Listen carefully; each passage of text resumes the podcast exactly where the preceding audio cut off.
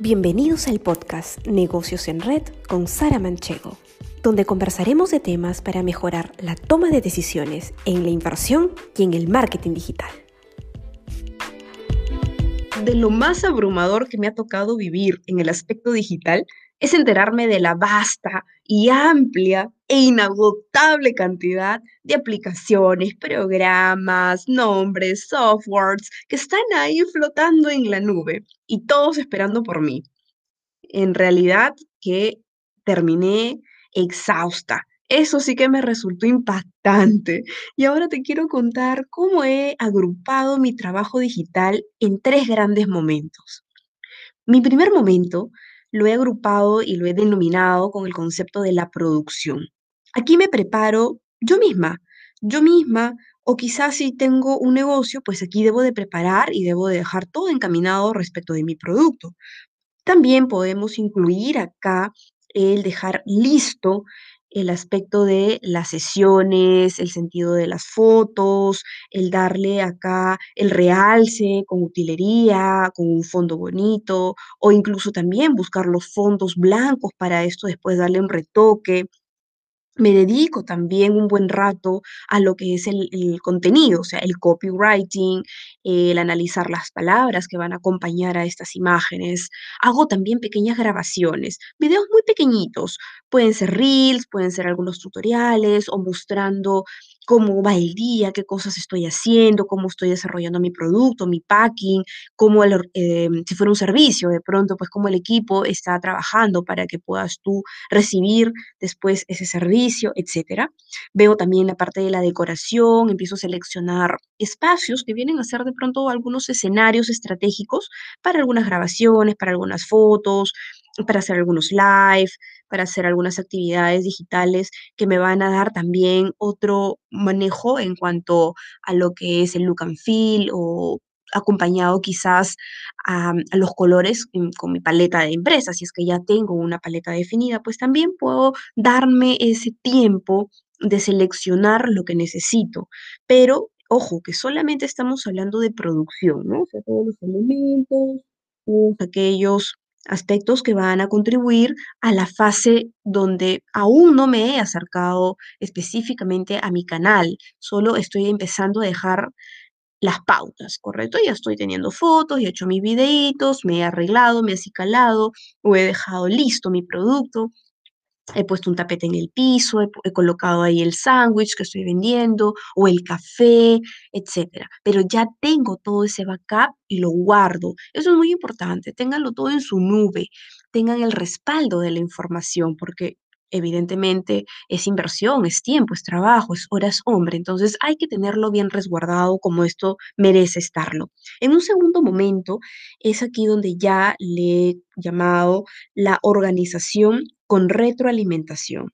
En esta etapa empiezo a diseñar, a editar todas esas imágenes, esas fotos que he sacado, hago mis collages, los posts, quotes o los carruseles, vídeos, quizás también los, los reels, los adapto, les pongo subtítulos, les pongo efectos, fondo, e incluso también mis episodios del podcast, etcétera. Trato de alistar la mayor cantidad del contenido que necesito. Esto va a estar en función a mis objetivos y a la cantidad de canales que debo de alimentar. No se trata de tenerlos, sino de siempre tenerlos al día, tenerlos en movimiento. Entonces, en ese tramo del proceso, también me voy capacitando.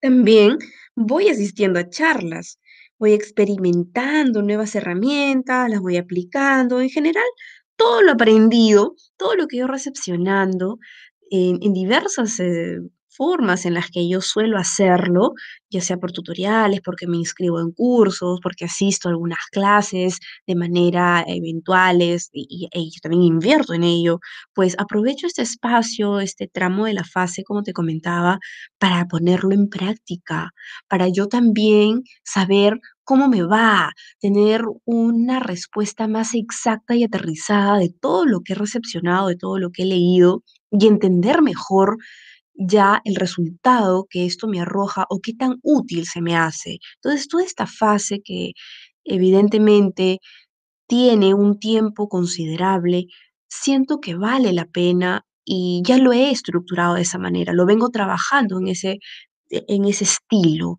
porque me da el resultado esperado. Realmente siento que sí me organizo, que sí hago el feedback y por eso le he puesto organización con retroalimentación, porque mientras voy poniendo en su sitio la imagen, el code, la pieza gráfica, pues también estoy ahí poniendo en práctica, estoy llevando a mi día a día eso que he obtenido como nueva información, como nuevas sugerencias y las trato de contemplar para después compartirlas. Y, compartirlas con mi experiencia, además, ¿no? No solamente compartirlas como, mira, esto es lo último que hay, sino, claro, esto es lo que hay, esto es lo que está saliendo, pero yo lo apliqué en esto, desarrollé tal contenido, aporté en tal otro, etcétera, y, y voy generando ahí también otra forma de de darle la experiencia o el customer journey a nuestro buyer persona.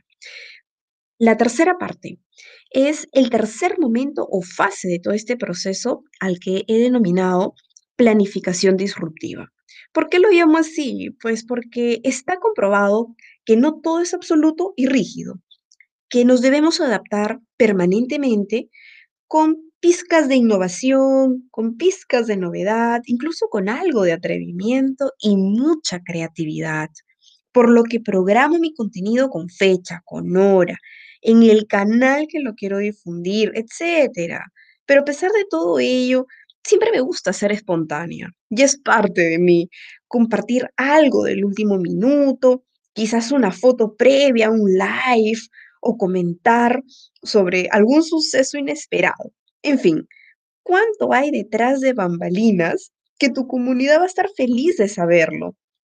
Y esto no lo descartes. Podemos tener fechas programadas, festividades ya prácticamente calendarizadas y hay que respetarlas, claro que sí. Nuestro contenido como tal, obviamente, y para eso nos esforzamos, incluso en tener una herramienta que nos dé ese soporte, pero eso no quita de que también le demos el toquecito, ¿no? Esa cosita que surge en el día y que de pronto, wow, salí con, con mi nuevo producto o este lo muestro porque ahora tiene un nuevo ingrediente, lo que fuera. Entonces, consideremos ahí, en esa tercera fase donde ya estoy dejando todo programado, automatizado, de que realmente eso no es todo, sino saber de que si sale algo en el camino, pues hacerlo, porque a veces hay una tendencia, hay una nueva noticia, hay algo en lo que debemos de estar presente, entonces lo hacemos. Bueno, ya está, mis tres pasos, mis tres pasos que en resumen me han dado un poco la vista a largo plazo, el acomodarme hacia lo que realmente es importante, necesario y, serio para poder concluir hacia lo que te has proyectado en tres meses, en seis meses, en un año. Esto debe ir acompañado, como siempre, en todo trabajo a mis resultados numéricos, qué está considerando más importante mi comunidad, en qué horarios los está visualizando más, desde dónde se conecta más, o esta audiencia, qué otros temas te está pidiendo, qué otro tipo de contenido, qué otro tipo de ingredientes, o qué más quiere que puedas darle a tu servicio. Esto va a ser entonces la columna vertebral de todos los momentos que te he descrito anteriormente. Porque si no tenemos esas ideas definidas, reales, como todo objetivo, que sean alcanzables, porque nos estamos basando en el histórico, en las métricas, entonces estamos sin un norte y el derrotero se vuelve ambiguo. Por lo tanto, ten presente que desde el primer momento debes de ir mejorando, o sea, desde el momento de la producción, debes de irlo reforzando. Si recién estás iniciando, pues vamos, inicia. El paso uno es lo mejor que puedes hacer. Y con eso ya hiciste el 80%. Todo lo demás depende de qué tan constante eres. Entonces, de manera progresiva, iremos repotenciando, iremos dando mayor contenido y en la medida en que somos realmente espectadores y observadores de esas reacciones del consumidor, del observador de, detrás del dispositivo, pues le vamos a ir dando una mejor propuesta de valor y nuestro performance va a ser absolutamente más alto. Bueno, espero que te haya servido un poco mi experiencia. Recuerda seguirme y unirte al canal de Telegram Negocios en Red y a nuestros demás canales donde también tenemos siempre contenido para ustedes. Gracias por acompañarnos en este episodio y recuerda seguirnos en nuestras redes sociales para mantenerte informado de todas nuestras actividades.